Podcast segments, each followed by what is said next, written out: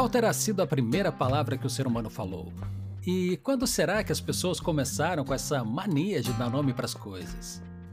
Segundo os cientistas, esse momento está localizado num intervalinho entre 50 mil e meio milhão de anos atrás. Bom, o que sabemos mesmo é que desde então nunca mais paramos de inventar palavras. Aliás, é muito provável que todos os dias uma nova palavra seja inventada em algum lugar do mundo. E é por isso que a linguística tem uma área específica para estudar a origem das palavras. É a tal da etimologia. Quer saber como isso funciona? Procura no Dício. Olá, pessoas que ouvem podcasts e consultam dicionários. Eu sou o Paulo Stenzel, apresentador do Procura no Dício, o podcast do dício.com.br, o dicionário online de português mais consultado do Brasil. E para trazer sabedoria, conhecimento e autoridade para este programa, está aqui comigo a lexicógrafa do Dício, Débora Ribeiro. Oi, gente! Nossa, que apresentação, hein, Paulo? Não, não é nada menos do que isso. Né? Bom, Débora, então, para a gente falar aqui do nosso tema de hoje, eu queria te lançar aqui uma, uma primeira pergunta que é a seguinte, né? Se eu perguntar para alguém o que, que é etimologia, é muito provável que a pessoa me diga que é a origem das palavras, certo? Uhum. Só que tem um porém, né? E sempre tem um porém, que é, se eu pedir um exemplo, a pessoa não vai me dizer qual é a origem da palavra, ela vai me dizer qual é a formação da palavra, né? Então ela vai dizer, ah, a palavra tal é formada pela sei lá, junção do não sei o que grego com a não sei das quantas latina e que dá essa palavra. Então, a etimologia fala de onde a palavra veio, de como ela é formada ou alternativa C. Ambas hum. as opções estão corretas. Ai, Paulo, uh, vamos lá falar de etimologia, que é uma palavra que parece complexa, mas um, porque vem de etimo, né? Logia, estudo do, do etimo, do léxico e dessas coisas todas. Mas sim, tudo é possível. Alternativa C, para voltar okay. uh, na sua pergunta. Bom, etimologia, para quem está nos ouvindo de uma forma muito reducionista, é uma um, ciência que investiga a origem das palavras, procurando determinar as circunstâncias do seu processo evolutivo. Né? Existem os etimólogos, que são pessoas estudiosos que se dedicam ao estudo dessa palavra, da origem dessa palavra, da formação dessa palavra, como você disse, né, da junção de uma coisa e outra, né? E também é como essas palavras se formaram, tendo em conta a sua evolução no tempo, né? Porque é muito importante. A gente já falou sobre isso, a gente falou da outra vez de origens de palavras que as pessoas criam aí toda uma fantasia ao redor disso, né? Uhum. Que partem muitas vezes dessa junção de uma coisa e outra trazendo um novo sentido a essa palavra. É muito importante a gente falar, porque a gente já falou nos outros episódios sobre a origem da palavra e como a etimologia, o uso, desculpa, a origem da palavra não determina sempre o seu uso, né? E eu queria reforçar isso, porque as palavras ganham sentidos ao longo do tempo. Então, provavelmente, o sentido da origem da palavra, ah, muitas vezes, ele se perde ao longo do tempo. E ele varia, então? Ele varia de acordo com a sociedade, sim. Ah, isso é, isso é um ponto bastante interessante. Os sentidos vão sendo agregados a essas, a essas palavras, uh, na falta de novas palavras. Hum. Vamos, vamos pensar assim? Eu tinha aqui uma pergunta para fazer, mas agora, pegando esse teu gancho, eu acho que ela fica mais pertinente ainda, que é a seguinte. É, eu falei dessa diferença né, da, da origem e da formação da palavra. Porque eu penso que às vezes a, a origem ganha mais importância do que a formação e vice-versa, né? E uhum. eu tenho aqui um exemplo, e que também pega nesse teu gancho agora, assim, da, dessa variação né, do próprio sentido, que é a palavra meritocracia. Né, que é uma ah, palavra boa. que eu gosto muito de, de olhar para ela pelo seguinte: a meritocracia ela é um neologismo, né, ela foi criada pelo escritor, pelo Michael Young, num livro que ele lançou, acho que foi pela década de 1950, que é o The Rise of Meritocracy. Só que a intenção dele, quando ele criou essa palavra meritocracia, era irônica. Né? Porque no livro dele ele quer mostrar o absurdo que seria pensar numa sociedade baseada puramente no mérito. Né? Então era uma coisa cômica que ficou perdida. E hoje as pessoas uh, esqueceram essa origem, né? E usam a palavra de uma forma séria, né? Elas levam essa palavra a sério e uhum. usam para tentar dizer que a nossa sociedade, que as sociedades ideais seriam baseadas no mérito. Né? Esqueceram o lado cômico disto. Então, o que, que vale aqui? É a intenção da origem, que a gente deve resgatar, ou isso já passou e evoluiu e a gente tem que ficar agora pela formação né, que chegou nesse significado? Né? Como é que fica essa gente, palavra? Eu amo, eu amo essa palavra, por ter nascido dessa ironia, mas uh, por ter se perdido completamente essa ironia. Porque o que, que indica isso, Paulo? Indica que um, o sentido mais corriqueiro da palavra é o que vai sobreviver. Então, não depende da, da origem dela, neste caso. E eu acho muito. A gente vai falar sobre isso, eu acho muito fantasioso, muito no âmbito da, da fantasia, da, da utopia. Quase uma quimera acreditar uhum. que muitas vezes essa origem, essa etimologia, ela funciona por si só sem querer te interromper, mas o Michael Young ele criou uma palavra que, do sentido de estrutura de palavra, faz sentido, né? Isso também eu acho Total que ajudou. sentido, ajuda, porque a etimologia é um fascínio. Uhum. As, pessoas, as pessoas, muitas vezes, elas um, pegam nessas coisas, porque separam as coisas e veem alguma lógica. Neste caso em específico, né?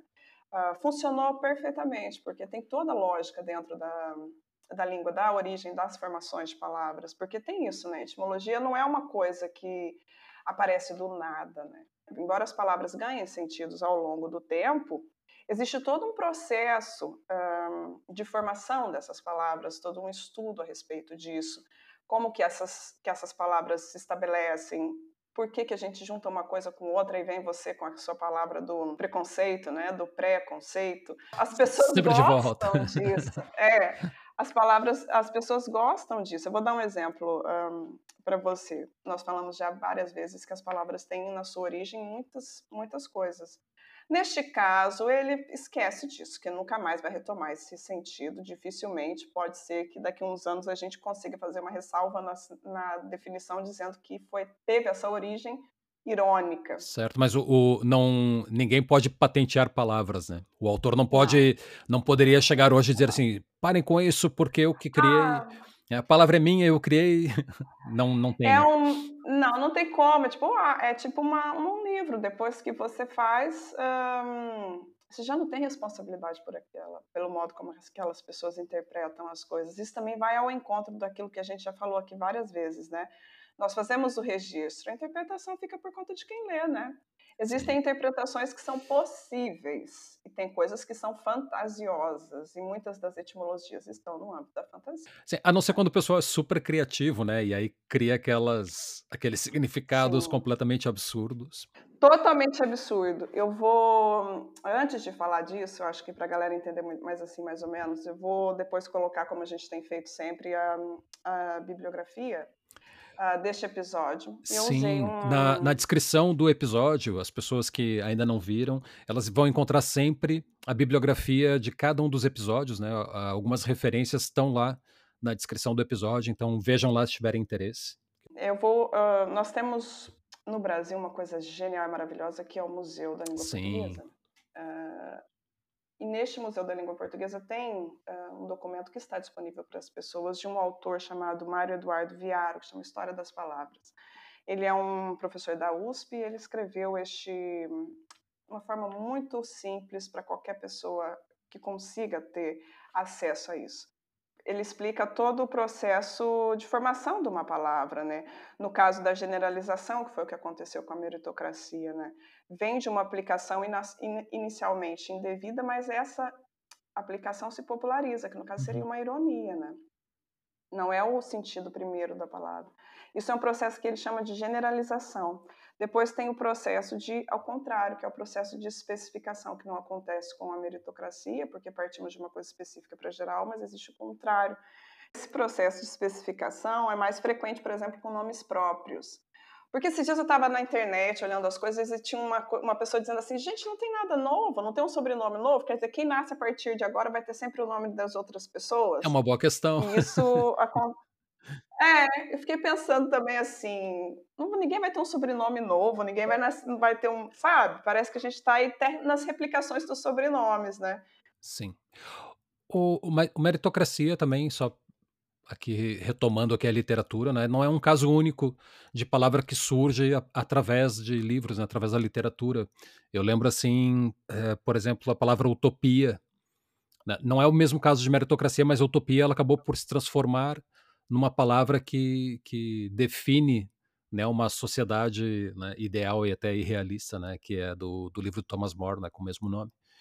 E depois também outro livro que eu gosto bastante, que eu gosto bastante, eu acho que muita gente gosta, que é o 1984, né, do Orwell, que ele criou algumas palavras também, tipo nove língua, né, e mesmo o Big Brother, que agora é um programa, também vem do livro dele, né, então a, a literatura também tem muita essa influência, né, e é, um, é uma das fontes possíveis, né, de palavras. Sim, isso que você isso que você está falando é muito interessante porque existe todo um processo chamado uh, na criação dessas palavras, porque esses livros não foram escritos em língua portuguesa. Ah, né? claro. Existe um processo chamado decalque, que é um uhum. processo que é uma incorporação numa língua, né, uh, de uma palavra ou conceito traduzido de uma outra língua. É, neste caso, nós temos uma palavra que já nem é considerada um estrangeirismo, mas ela decalca, ou seja, ela vem de uma ideia de outra. Vou te dar um exemplo muito simples: cachorro-quente, uhum. né? Que vem de hot dog. Gostou, uhum. gostou da minha pronúncia mineiresa? Adorei. Hot, hot dog. Hot dog é, já é o, o, brasileirismo, né? É o brasileirismo. Do... E existe todo, existem essas, essas coisas todas, ou seja, existe todo um processo, passa por uma análise, pelas abonações, né, como os filólogos gostam de dizer. Olha isso, eu sou filóloga também, estou aqui falando como se fosse outra pessoa. Né? Que, que tem a ver com os exemplos né, da literatura e essas coisas todas. Então, ah, isso tudo isso tudo conta na hora de fazer uma etimologia. Mas eu vou te falar uma coisa: sabe por que, que as pessoas têm essa mania de separar as palavras? Por quê? Porque a gente estuda na escola os, os prefixos e os sufixos. Aí vem os prefixos de origem grega e os sufixos de origem um, romana, né, do latim, no caso. E aí vem pseudo qualquer coisa, né? É, des qualquer coisa, pré qualquer coisa. Então as pessoas ficam com aquilo, aquilo é tão maçante, tão massificado no ensino, que as pessoas acham, fazem uma alusão, que tudo, toda, toda palavra tem esse tipo de formação, né? É uma coisa que emenda com outra. Depois né? simplificam ao máximo a lógica, né? Sim. Ah, pronto, a gente falou de generalização, te dei um exemplo de especificação, falamos de decalque, né? Do hot dog, essas coisas, mas ainda tem uma outra coisa que a gente falou das palavras que tornam corriqueiros e não sei o quê. Existe um processo, existe um processo na língua chamado pejoração. Pejoração é quando uma palavra tem uma origem etimológica, mas ah, o sentido que ela se transforma fica pejorativo. Ah, Débora! Uhum. Então quer dizer que uma palavra tem uma origem que não, não tem nenhuma relação com aquilo, mas ela pode se tornar ofensiva? Claro que sim. Pode me dar um exemplo? Olha, eu sou um monólogo, né? É isso. Eu vou ali tomar um café, continua. Hoje eu tô afinada com esse trem da etimologia, com esse trem de mineiro, é, né? Mineiro sim. tem esse trem, de, tudo é trem, né? Mas então, mas agora eu tô curioso, vai lá, dá lá esse exemplo. Por exemplo, a palavra macumba, ela, que, da qual derivam outras, né, como macumbeiro, ela tem um sentido, uh, passou a ter um sentido pejorativo na sociedade, embora a sua origem seja incerta. Uhum. O que os uh, vários dicionários, e assim temos os dicionários específicos, retomando lá o nosso primeiro episódio do dicionário de marketing, etc., nós temos dicionários de línguas uh, bantas, de língua do quimbundo, são línguas específicas do tupi, né, que trazem essas influências para a língua portuguesa. Nós temos o uh, Antônio Nascentes, que é um dos filólogos mais famosos, cujo dicionário de etimologia é um dos mais usados, e diz que um, macumba significa cadeado. Significa. Depois passou a ter este sentido, no sentido de fechar os corpos nesse, nesse nesses rituais ah, okay. de, de religiões afro-brasileiras. Né? E essas religiões na nossa sociedade brasileira são uh, descriminalizadas. Elas eram até consideradas ilegais né? durante muito tempo. Então, uhum. o sentido dessa palavra passou por um processo de pejoração e se tornou ofensivo. E ele não tem nada um, de ofensivo. Então, existe todo um processo de ressignificação dessas palavras, né? de desestigmatização dessas palavras. Mas essa, o sentido dessa palavra atual foi formado através desse processo de pejoração ou seja, de difamação da palavra. Então, são muitas coisas. Tô não, nem tô te deixando falar, né, Paulo? Pelo amor de Deus, hoje tá Não, difícil. tudo bem, eu tô aqui. É, é, eu, eu falei da tua autoridade no início, agora eu tenho que arcar com essas consequências. Ai, não, Paulo. Mas surgiu aqui um assunto, e só para só a gente é, fechar aqui essa parte, que é a questão dos sobrenomes, né? Que a pessoa disse assim: ah, a partir de agora todo mundo tem o mesmo sobrenome, né? Se repetem. Mas os sobrenomes também têm variação, né? Tem muita variação. Tem sobrenomes que foram adaptados, mesmo no Brasil, a gente tem sobrenomes que foram aportuguesados antes de chegar lá. Sim. Né? Olha, você chegou num assunto agora que é maravilhoso, porque tem uma palavra que eu amo na língua portuguesa que chama metaplasmo. Os metaplasmos uh, são quando há alteração fonética sem alteração de sentido. Então, acontece muito na formação dos sobrenomes, né? Sim. Por trazer esses, esses nomes de outras línguas, né? Muitas vezes por influência de outras línguas, na hora de escrever aquilo. Tem toda essa alteração fonética. Algumas pessoas acham que é um desvio, né? Do que supostamente seria a pronúncia correta. E esse desvio acaba também se tornando uh, norma. Então, quando um etimólogo vai fazer a incorporação de determinada palavra para a língua portuguesa que supostamente não existe, aí vem, ah, vamos inventar uma palavra, vamos inventar um sobrenome, a partir de agora vai ser esse sobrenome. Mas vamos supor, ela faz sentido em português, em castelhano, em catalão, em francês, em italiano, em romeno. Então, provavelmente, ela vai fazer sentido também em português. É... Ótimo. Eu quero falar agora sobre o, a parte mais popular do assunto, que é Fala, significado de palavras. Mas okay. houve aqui uma série de palavras e depois a gente vai ver o significado de outras palavras. Tá bem. Apanágio, consentâneo, sóbole, elocubração, pernóstico, irrefragável, filaucioso, poltrão, indúcias, aleivosia, absonância, refrigério, ecômio, interstício, eflúvio, vitupério, pesporrência, nóxio, ignoto, convício. Procura no Dício. Dício.com.br, o dicionário online de português mais consultado do Brasil. Muito bem, Débora. A gente viu aí agora várias palavras, mas é, não vamos ver a etimologia de nenhuma delas, vamos ver outras coisas. E se você deixar, Débora, eu vou abrir aqui os serviços com uma palavra que eu acho que tem sofrido muito com fake news. Fake news é uma palavra, é uma palavra, né? É uma expressão é uma que a gente vai ter que debater um dia aqui ainda. Vai. No episódio é. de marketing, com certeza, sobre o estrangeirismo. Pode ser, pode ser esse aí, é. Não, hoje sou eu sugerindo pauta, né? É isso, pronto. É Mas a, a, é isso. A palavra que eu ia referir é forró, né? Que é uma palavra aqui que já né, se criou muito mito em torno dela, né? Gente, mas olha, que palavrinha que tem, dá o que falar essa palavra, Paulo forró, um, aí a gente retoma lá o conceito da fantasia, né? Da utopia que você falou, das coisas fantasiosas. Tem gente que acha, isso, isso se cristalizou e tem muita gente que acha realmente, especialmente os guias turísticos que explicam as coisas dessa forma, né? Alguns guias, nem são todos, tá bem, gente? Forró tem uma falsa etimologia uh, e caiu na referência popular como sendo uma corruptela do inglês for all. Lembra que a gente falou lá do uhum. metaplasto, do, do decalque, etc. Que significa para todos, né? Que era um baile para todos, for all. Ah, isso não tem nada a ver, gente. Não tem nada a ver, é uma coisa, enfim, foi uma versão realmente inventada.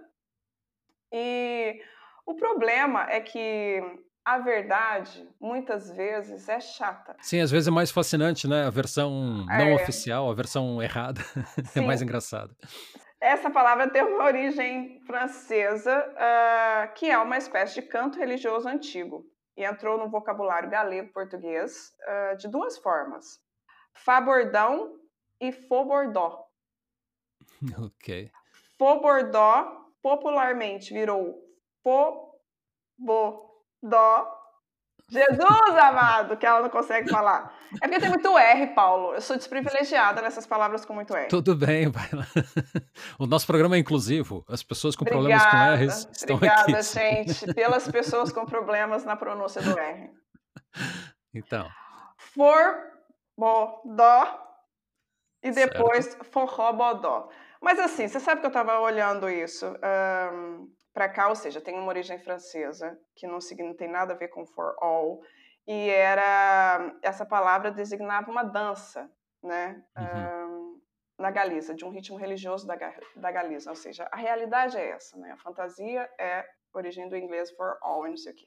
E aí eu estava olhando esses dias sobre essas questões, né? Sobre até para para a gente poder achar ainda mais curiosidade, porque a fantasia não tem limite, né? Aí eu achei uma matéria no jornal português dizendo, e a gente fala assim, ah, porque as pessoas são criativas e não sei o quê. Mas eu achei neste jornal dizendo que a palavra forrobodó era em homenagem a um conde.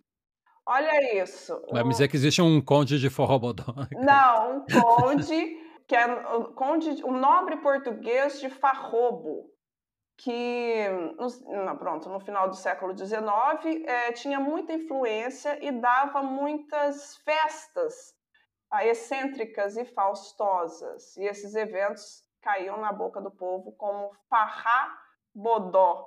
E daí veio a palavra forró bodó. Ô, gente, me ajuda um nobre português. E a gente já falou sobre isso, né? Sobre mas, a especificação. Mas, ok, cria aqui é, falsas etimologias, mas eu, de certa forma, até admiro a imaginação. A criatividade, né? Gente? É super criativo isso. É um egocentrismo nesse caso, né? Que achar que é o nobre que vai dar o nome de um baile e todo mundo vai usar esse nome, sendo forrobodó. É, mas por falar em palavras engraçadas, tem uma que as pessoas usam muito, mas eu acho que nunca pensam no significado dela, né? Sim. Qual, que é bode, é bode expiatório.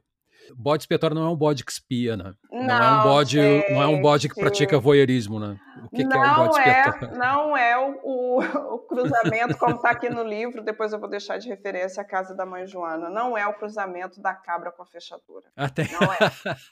Está escrito aqui.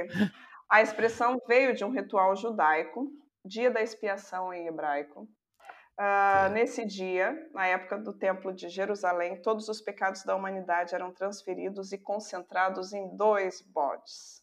Uhum. Né? Um era sacrificado e o outro era destinado a acalmar o demônio. Gente, difícil a vida do bode aqui, né? Tava difícil aqui. E ele era atirado do alto de um precipício. Ixi, coitado. Sim. Em seguida, ele era apresentado ao povo né, como expiação dos pecados Espiar, nesse sentido, de expiação dos pecados, é uma palavra muito em desuso, sabe? Sim, é expiação então, com X, né? Expiação. Exatamente. Agora não tem nada a ver com a etimologia, mas aqui meu protesto, quer dizer, as pessoas pecavam e quem pagava era o bode, né? Quem pagava era o bode, o é pato também paga, né? É não, então, mas aí também bode expiatório tem a ver com isso, né? Alguém que leva com a culpa toda de uma coisa, mesmo que não tenha. Então, Sim, faz todo assim, sentido. Sim, era, basicamente temos vários animais que levaram muitas culpas, né? De muitas pois é. coisas. É. Agora, por falar em animal e palavras que as pessoas usam sem pensar no significado, que são engraçadas, tem uma palavra que é camelô, que eu acho que não tem nada a ver com ah, camelo, né? Não tem, Paulo. não tem nada a ver com camelo. Uh, camelô tem uma origem francesa, camelô, né? Acho que é assim que fala, não é, Paulo? É com, é com T, né? Camelot, né? Mas camelot. É... Mas, Mas é para francês vai ser camelô. Uh, tem a mesma pronúncia, tá vendo? Uh, que tem uma origem árabe, que uh, o nome dos tecidos simples comercializados nas grandes feiras do Oriente. Ah, ok. Então daí essa, essa coisa da, de comercializar em feira com o vendedor de rua, né? Sim, no Canadá, pelo que eu li, em Quebec. É, o Quebec é a parte francófona do Canadá, né? Sim, tem lá uh, o francês, e obviamente tem toda essa influência. Uh, é uma pessoa que entrega jornal uh, diariamente na rua. Ah, tem... é, acabou, evoluiu, né, aqui o significado. Mas então, mas então, Débora, é, tem assim algumas outras palavras assim com etimologia curiosa para a gente ouvir aí? Tem, tem uma palavra brasileiríssima, que é a assim? palavra catupiri, que vem do tupi, que a tupiri tem a mesma grafia. Algum, é em alguns lugares. Vou praticar aqui um, um preconceito agora. Né? Por quê? Mas a mineira tinha que trazer o queijo, né? Pra, pra Ai, gente! Porque a história tem a ver com Minas Gerais, né? Vou estereotipar. Ah, tem, claro que tem. Tem, com certeza. Isso foi criado lá, que a gente gosta desse negócio de, de, de patentear pão de queijo, essas coisas, é, falar que é né? de Minas, né? Contributos que Minas Gerais trouxe para o Brasil, né? Além dos autores e da música pão de queijo. Eu acho importante referir isso. Ah, eu também. Acho que é um, um grande contributo. o catupiry uh, foi criado em 1911 por um imigrante italiano chamado Mario Silvestrini. Era um queijo, um queijo cremoso e suave que ele deu este nome a esse queijo. Uh, e pronto, foi ele que inventou o queijo, deu este nome do tupi. Então, Tá, então... Desculpa, catupiry foi inventado em Minas Gerais. Ok, Segura então essa. é um italiano mineiro que deu o um nome do seu produto com uma palavra indígena, é isso? Exatamente. Ok, é nada, nada mais Brasil do que isso, né? Pois, pois é, né, gente? A cara do Brasil essa palavra. É, e essa, e essa mistura toda, né? Vamos lá mais com uma então, Débora. Dá, dá aí mais um exemplo então para animar aqui a coisa. Eu amo desastre aquelas para animar vem com a palavra. Eu digo vamos animar, a tua palavra é desastre, tá ótimo.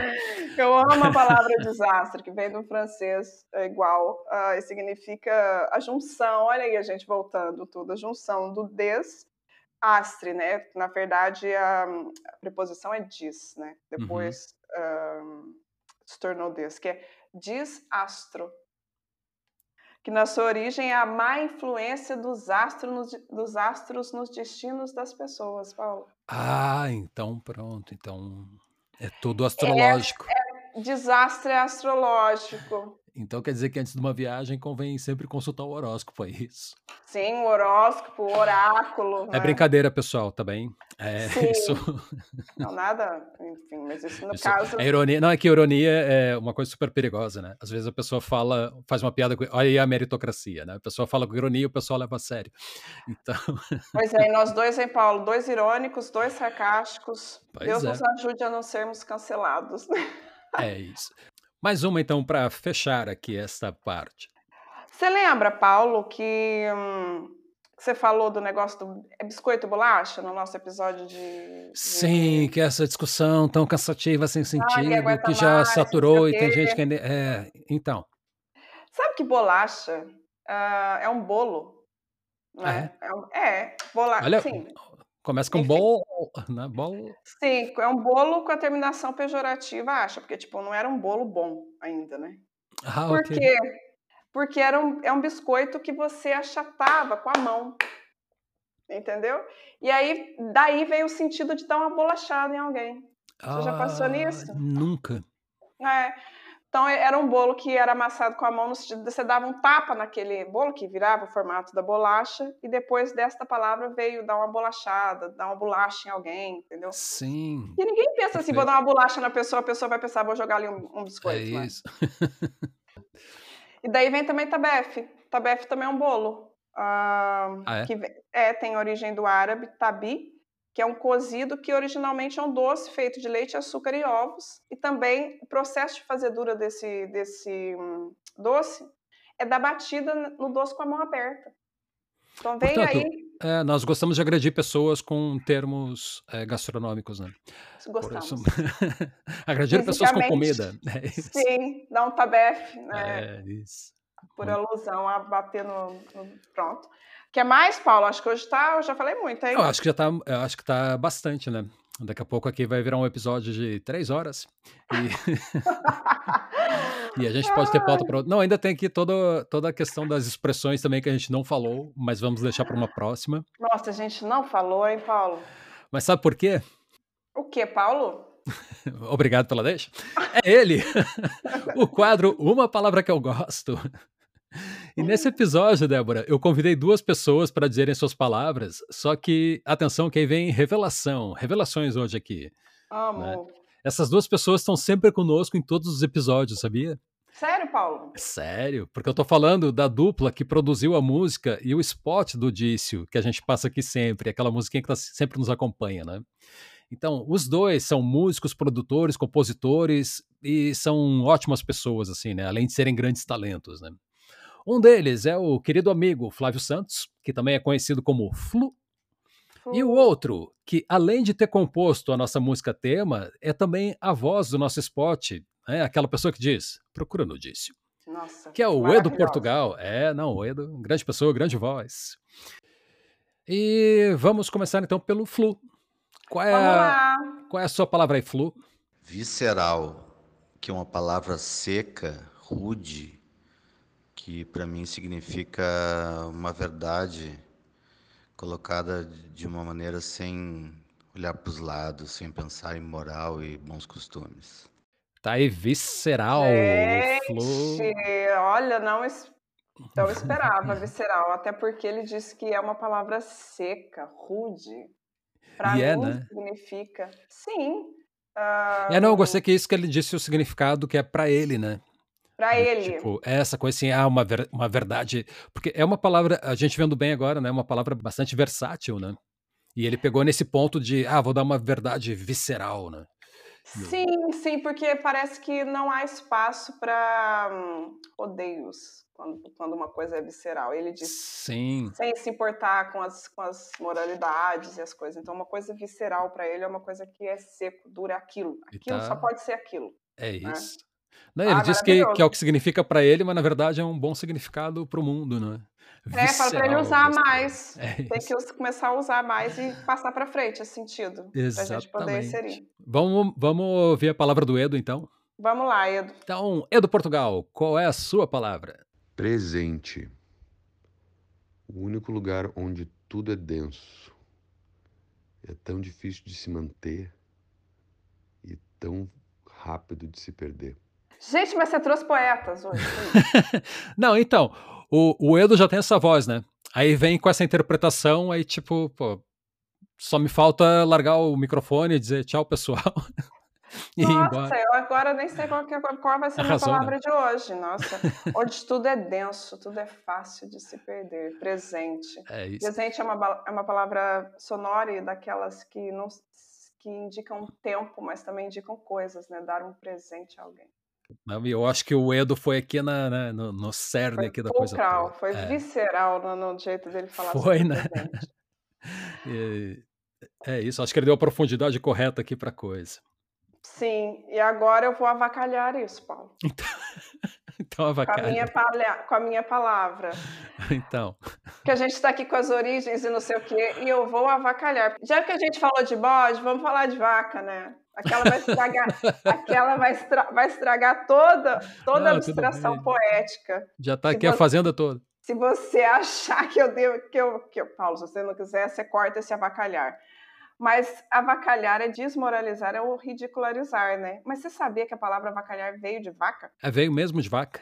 Sim, é uma gíria francesa, eh, que significa uma pessoa covarde. Tem uma semelhança na, na palavra. E até, eu acho, acho que até é um pouco injusto, né? Porque as vacas não são assim tão inofensivas e covardes como se imagina, né? Não, não, é um absurdo com as vaquinhas, né? Dizem que quando uma vaca ataca, ela é pior que o touro. Ah, eu já corri, claro, sou mineira, claro, eu já corri vaca. Posso falar com proficiência, lugar de fala, que a vaca correndo atrás da gente não deseja para ninguém. Certíssimo. Isso foi um neologismo que ganhou popularidade por causa de uma, de uma eleição de um deputado aqui no Brasil. Ah, e a imprensa, os humoristas e caracteri... Cara, pai, não tem R? Como é que eu tô, como é que eu tô gaguejando? Caricaturistas, tem sim. Usaram ah, essa palavra nesse sentido e virou um neologismo que ganhou popularidade, falando da, da formação dessa palavra, assim como basculho também ganhou popularidade nacional a partir de um Uhum. uso, né?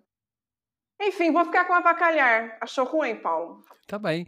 Não, eu achei ótimo, até porque a minha palavra é uma que eu quero resgatar, mas também é uma palavra Ai. que é muito mal vista hoje em dia, que eu acho que é injusto, que é a palavra vagabundo. Ah, Paulo. Débora, eu acho que uma palavra com essa sonoridade, ela não merecia virar xingamento. Não Nin- merecia. Ninguém devia ser xingado com uma palavra tão redonda. Né? Tipo- Sonora. É, porque imagina uma palavra tipo cafajeste. Imagina, separa sílabas, parece que cada uma é um tapa na cara, parece que cada uma é uma bolacha. né? Agora, Parece. vagabundo não, vagabundo é, é- é redondo, né? É, pô, parece assim, tem um som de poético, né? Exato, vagabundo é, é mesmo assim, é, é uma palavra fofa. E além disso, essa é uma palavra que ela, na, na origem dela, ela significava só andarilho, né? Alguém que, né, que, que vagueia pelo mundo, né? Que anda pelo mundo sem outras coisas, que eu acho super poético, né? Só que ela virou sinônimo de criminoso. Só que eu quero lembrar aqui uma coisa, que é Hum, graças à vagabundagem que, por exemplo, a gente tem toda a filosofia grega, né, que nos, que nos influencia até hoje, né? Foi graças à vagabundagem, à total falta de ter mais o que fazer, que aqueles homens todos puderam parar e pensar, né? E pensar na vida. Eu acho que falta para gente mais tempo para pensar, né? Falta não, com certeza, porque a vida não, não nos tem uh, permitido pensar, né, Paulo? E tende a haver um certo, uma certa inércia no pensamento, né? Se a gente está sempre falando, fazendo coisas, a gente não tem esse tempo mais, né? É isso. Não, e, e, as pessoas ainda apreciam esse tempo para vagabundagem, só que agora tem um nome mais palatável que é período sabático. Coisa, gente. É vagabundagem. é, na origem é essa. Agora você vê, né, que a gente falou no início da, da, de como as palavras são formadas e os sentidos são sociais, né? É, como que os sentidos são colocados e acrescentados a essas palavras dependendo da sociedade. Ou seja, a nossa sociedade enxerga uma pessoa que para para pensar ou pega um tempo como uma pessoa que não faz nada, né? Enquanto que aquela pessoa está ali fazendo coisas, né? Estou pensando, estou, enfim, refletindo, fazendo coisas. E pensando ainda mais, a gente ainda pode fazer um podcast sobre isso, a primeira vez que eu falo essa frase hoje. Muito bem. sobre o sentido pejorativo no feminino, né? Ah, pois é. Porque vagabunda, no caso de vagabunda, sim. É outra coisa, né? Não é só a mulher que não faz nada tem um outro sentido, né? Pois é, então, é, isso acontece com muitas palavras, né? Que no feminino assume outro significado. Nossa, Mas Paulo. isso, Débora, vai ser em outro episódio. Vamos falar, vamos falar só dos femininos, por favor? Vamos, tá aqui, okay. tá anotado, tá o compromisso. E agora, só queria te dizer que Procura no Dício é o podcast do Dício.com.br, o dicionário online de português mais consultado do Brasil. Sigam este podcast, indiquem para as pessoas, espalhem as palavras, né? Literalmente. Por favor, gente. É, aqui, aqui espalhar a palavra é literal, né? Porque é um dicionário. Sim, pode, pode jogar. Pode jogar, pode jogar à vontade. Sigam o Dice também no Facebook, no Instagram e no TikTok através do arroba Online. Assim mesmo com os dois Os se encontrando ali no, no meio do caminho, né? Dice uhum. Online. Online. E se quiser falar com a gente, Débora, a pessoa pode escrever, né? Aqui o nosso ouvinte pode escrever para podcast@dicio.com.br. E escrevam mesmo que a gente promete que não vai julgar o texto de ninguém, tá bem? Jamais. A é, gente não tá aqui é nosso, isso. É, não é o nosso papel esse, assim. Então escrevam à vontade, desde que seja legível, que se entenda. tá Sim, tudo bem. Por favor. E é isso, pessoal. Tchau. E em caso de dúvidas, procura no Dício.